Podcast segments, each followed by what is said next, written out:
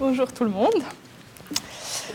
Alors, dans le canton de Vaud, l'archivage de la littérature grise est en partie régi par la directive druide des archives cantonales qui sont aujourd'hui représentées par M. Gilliron. De sa part, la FNOR, l'Association française de normalisation, définit la littérature grise comme tout document dactylographie ou imprimé à l'intention d'un public restreint, pas édité ou diffusé et en marge des dispositifs de contrôle bibliographique. Or, si la directive druide et la définition de la FNOR nous posent un premier point de départ, toutefois le domaine du gris reste encore trop vaste pour la situation académique. Il reste donc encore à définir la, spécificité de la situation académique lausannoise, et peut-être de façon plus générale, ainsi que, de l'autre côté, la conservation de la littérature grise doit encore entrer dans le mœurs des archives et aussi des organes producteurs de littérature grise. En effet, par exemple, aux archives de l'Université de Lausanne, nous avions déjà une première euh, constitution d'un fonds de littérature grise, mais qui n'avait pas encore de systématicité autant du côté des versements que du traitement. C'est pour ça donc qu'en 2007-2008, nous avons débuté un projet sur la normalisation de la conservation de la littérature grise produite par l'université. Il s'est agi surtout de définir le domaine et poser les limites du projet, parce qu'en effet, il n'était pas possible d'inclure tout de suite toute la littérature grise. Nous avons plutôt décidé de jeter des bases solides et de laisser une, marge pour la perfectibilité du projet par la suite. Ensuite, il s'agit de créer un contact avec les organes producteurs qui étaient sélectionnés, et cela afin d'arriver à une première collecte qui nous a aussi amené à une réflexion sur le plan de classement et le traitement de documents. Enfin, il s'agit de donner les éléments clés en vue de l'établissement d'une modalité de normalisation de la politique d'archivage de la littérature grise à l'Université de Lausanne. Si le traitement de la littérature grise est encore perfectible, de l'autre côté, nous pouvons dire que pour l'instant, nous travaillons sur la définition suivante.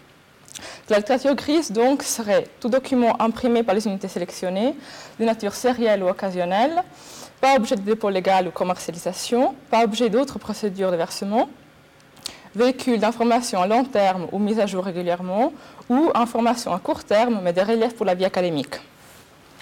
Nous voyons donc qu'on commence à créer une spécificité pour le domaine académique et qu'on crée aussi une définition qui est plus limitante.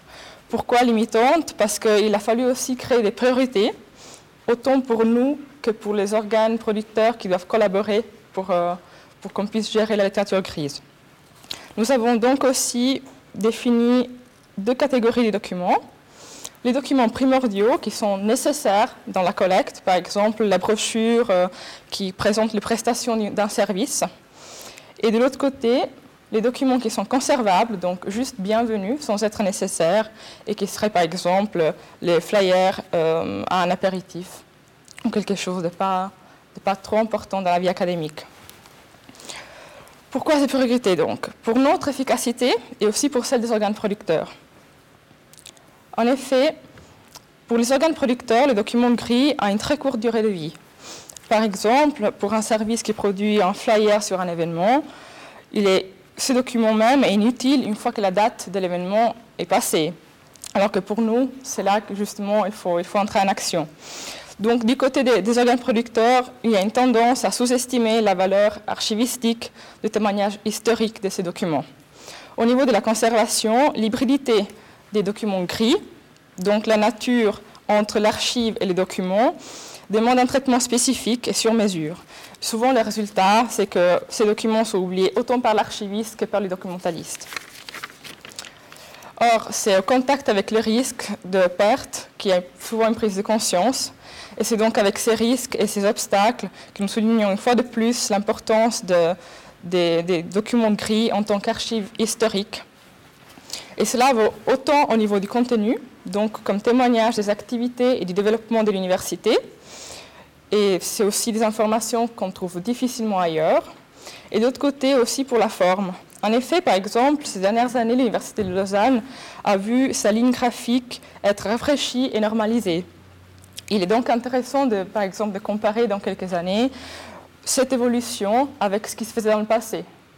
Donc ce serait une réflexion autant graphique, mais euh, c'est aussi une mise en page qui, euh, qui veut envoyer des messages qui vont au-delà du, du, simple, esthétisme. Pour ces raisons, donc, nous avons décidé à la fin du projet d'apposer une collecte annuelle pour éviter la perte d'une information précieuse et aussi avoir la possibilité de la valoriser.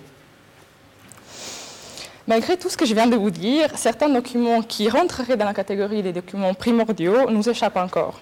Le cas typique est celui des brochures de master, par exemple. Celles-ci sont souvent produites par les instituts ou les unités d'une faculté, plus que par la faculté elle-même. Et c'est à ce moment-là qu'on rencontre un sérieux manque de centralisation, c'est-à-dire qu'il n'y a pas une seule personne dans la faculté qui maîtrise toutes les impressions des différentes unités qui la, qui la composent. Et donc, euh, actuellement, on reçoit ces brochures souvent par hasard, par moyen de la direction, mais sans pouvoir compter sur une régularité de ces versements. De l'autre côté, toujours euh, par rapport au master, le service d'orientation et conseil aux étudiants, le SOC, produit chaque année des fiches qui contiennent toutes les informations de base pour chaque voie d'études. Enfin, de plus en plus de données sont présentes sur le site web de chaque unité ou institut et faculté de toute façon. Pour l'instant, donc, le bilan est que les fiches du SOC sont conservées et sont considérées primordiales dans la collecte annuelle. Les brochures officielles sont juste conservables. Et enfin, nous avons quand même l'espoir dans quelques années de pouvoir, d'une façon ou d'une autre, assurer la conservation des informations qui sont dans les sites web. Ce colloque arrive à un moment où notre intérêt passe du gris sur papier au gris virtuel, justement. Donc les sites web dont je viens vaguement de vous parler et surtout les bases de données. Le virtuel est une forme d'émanation du, gris sur papier qui, euh, qui, est aussi en train de gagner du terrain par rapport à l'ancienne forme.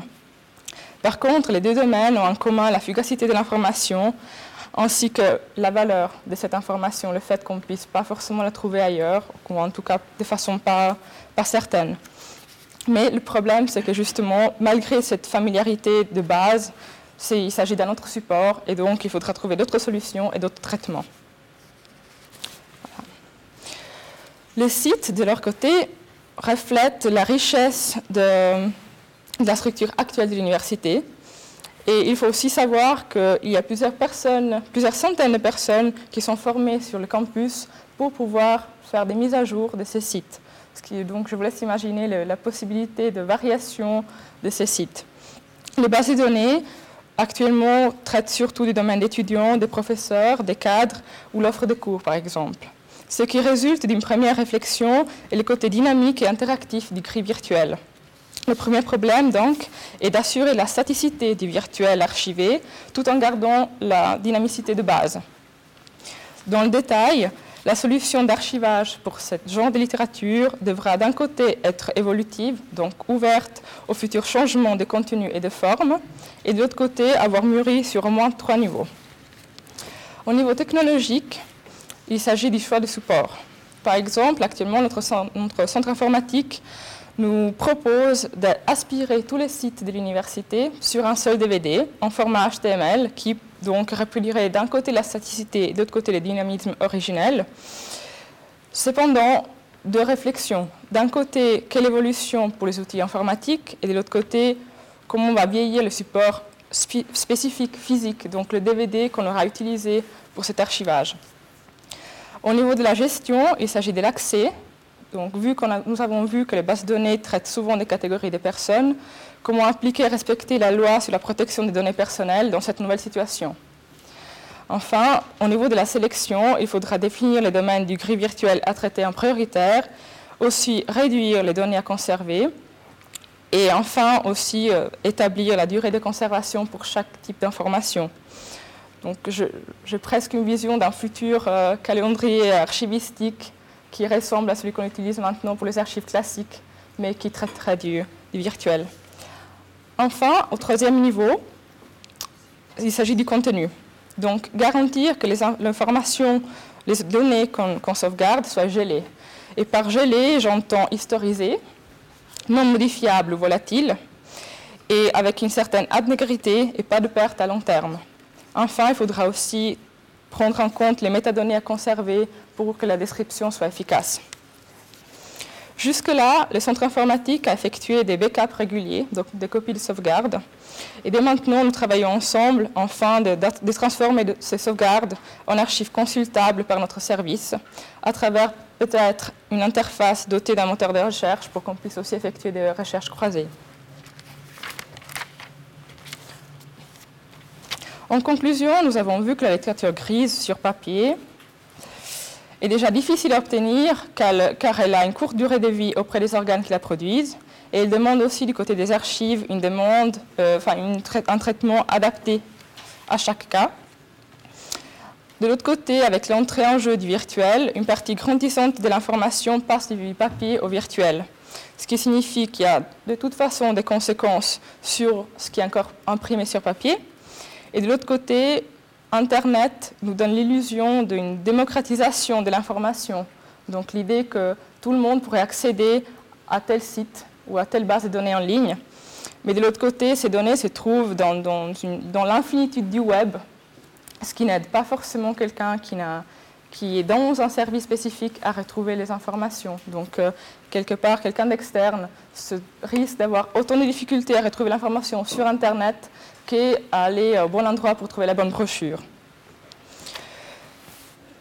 Donc, euh, aussi, de l'autre côté, il faut imaginer que justement, on peut difficilement euh, retracer les mises à jour qui ont été effectuées sur, euh, dans le virtuel. Donc, parfois, dans le site Internet, on peut voir qu'il y a une date de dernière mise à jour, mais dans la plupart des cas, ce détail est oublié. Donc, en conclusion, si le domaine reste difficile à traiter, il conviendra quand même trouver rapidement des solutions de conservation spécifiques, car avec Internet, avec la vitesse, comme, comme à la vitesse à laquelle on surfe sur Internet, bah, la perte de données risque de s'annoncer de façon exponentielle.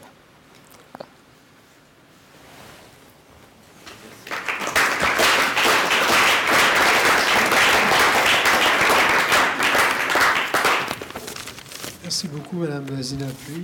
Y a-t-il des questions pour notre conférencière sur la littérature grise et les conditions de sa conservation? Monsieur? Oui, j'ai une question à poser concernant la définition que vous avez donnée de la base de données. Mm-hmm.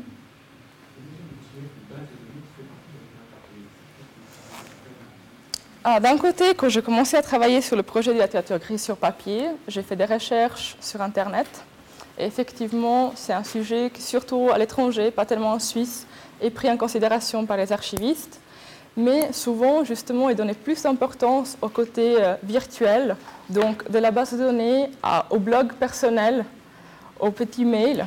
Et donc, quelque part, pour moi, le, lien était, clair, dans le sens que avant, on avait des bases de données, en tout cas des tableaux sur papier qui avaient des colonnes et des lignes avec toutes les données nécessaires. Et maintenant, ceci se fait de plus en plus sur Internet. Et euh, du coup, c'est euh, un format qui est difficilement imprimable, à moins qu'on décide d'avoir des, grands formats de papier et puis d'imprimer chaque fois quelque chose qui fait le volume d'une Bible. Donc, euh, de ce côté-là, peut-être il est...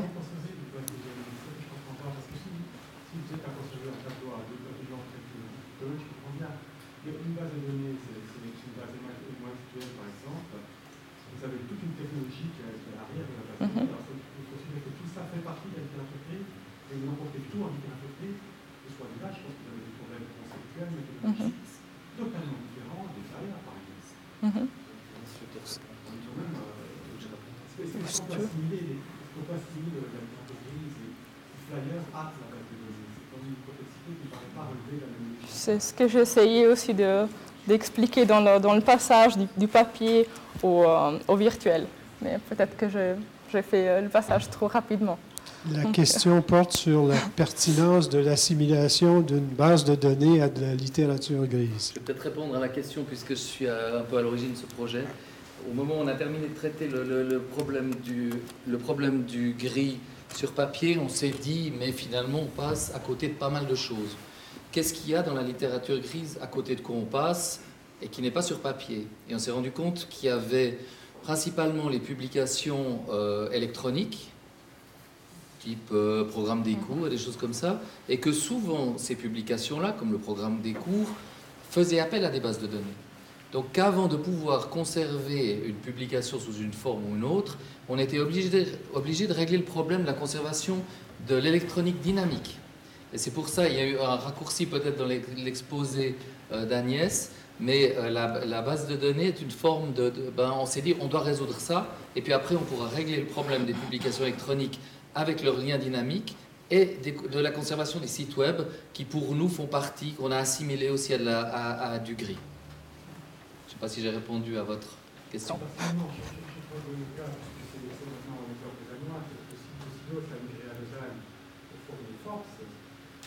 en fait un centre de données, de conservation des données produites par la recherche en sciences humaines et sociales, et en particulier des données quantitatives. Donc c'est quoi? C'est un ensemble de bases de données qui sont intégrées dans un ensemble de données quantitatives constituées sur des bases de données qui sont récupérées par force sur le pour être intégrées dans un système de bases de données complet. Est-ce que vous considérez que ça, c'est de la carte C'est quand même un peu, euh, c'est un outil de la dimension de l'Office fédéral des statistiques, par exemple. Parce que les bases de données de l'Office fédéral des statistiques, c'est de la carte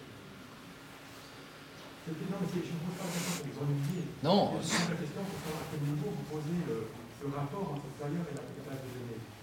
Je, je, veux bien concevoir que ma petite base de données bibliographique que je fais moi comme, comme chercheur, ça puisse faire partie de la littérature. J'ai peine à, à concevoir qu'on puisse. Vous avez évoqué très justement le thème de base de données dynamiques, des éléments dynamiques. Ça, ça me paraît être une des grandes différences, par exemple, pour le conceptuel et méthodologie, parce que Sky, euh, donc très justement souligner la fugacité en quelque sorte, le caractère éphémère, et la base de données est quelque chose qui est susceptible aussi d'être construit, conçu par euh, ces producteurs comme quelque chose qui est en soi un système d'archives. Pour moi, la base de données n'est pas de la littérature grise en soi.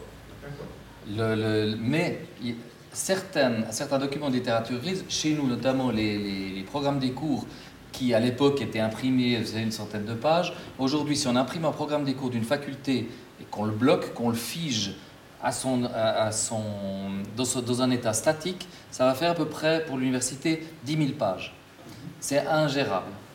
Donc on doit se poser la question de... Déjà, on ne va pas le figer, on va essayer de le conserver tel quel avec le lien dynamique et euh, le lien dynamique, donc l'interrogation sur la base de données. Et c'est dans l'exploitation de cette base de données sur un programme des cours actuel qu'on a la notion de littérature grise. Mais la base de données en tant que telle, non, elle ne correspond pas. Je trouve que les, les définitions qu'Agnès a posées de ce que c'était qu'un document de littérature grise, avec l'idée qu'il faut qu'il soit diffusé, qu'il ne soit pas euh, conservé euh, ailleurs, qu'il n'y ait pas de dépôt légal, etc.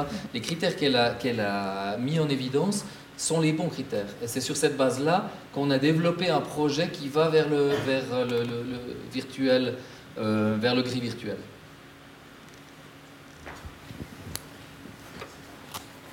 Moi aussi, c'est la première fois que j'entendais cette assimilation, mais en fait, une BD n'est pas un contenu, c'est un contenant. On pourrait imaginer un flyer à contenu extrêmement complexe, donc sous forme de base de données.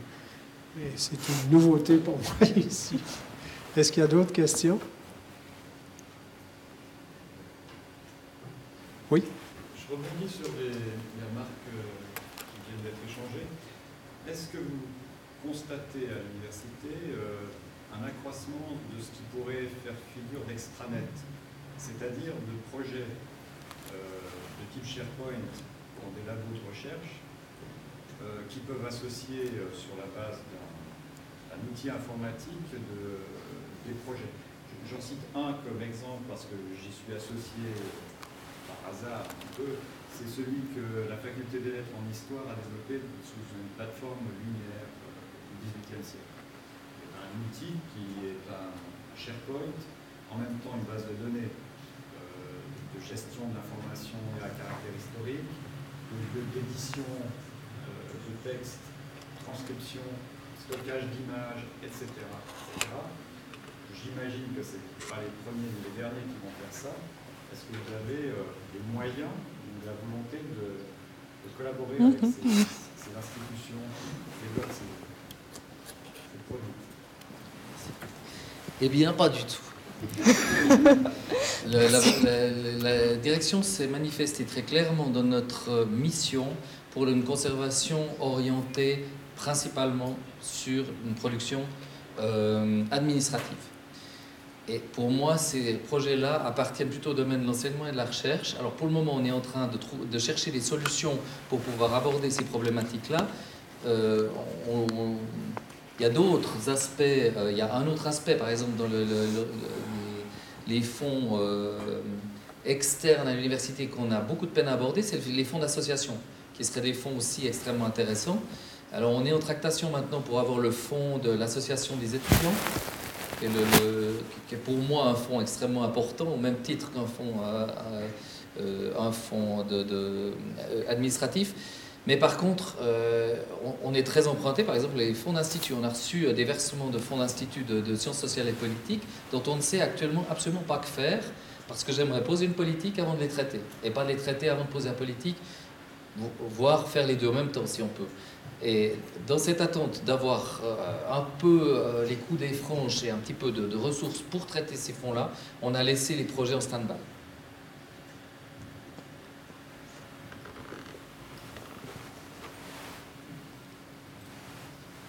Qu'il y a d'autres questions?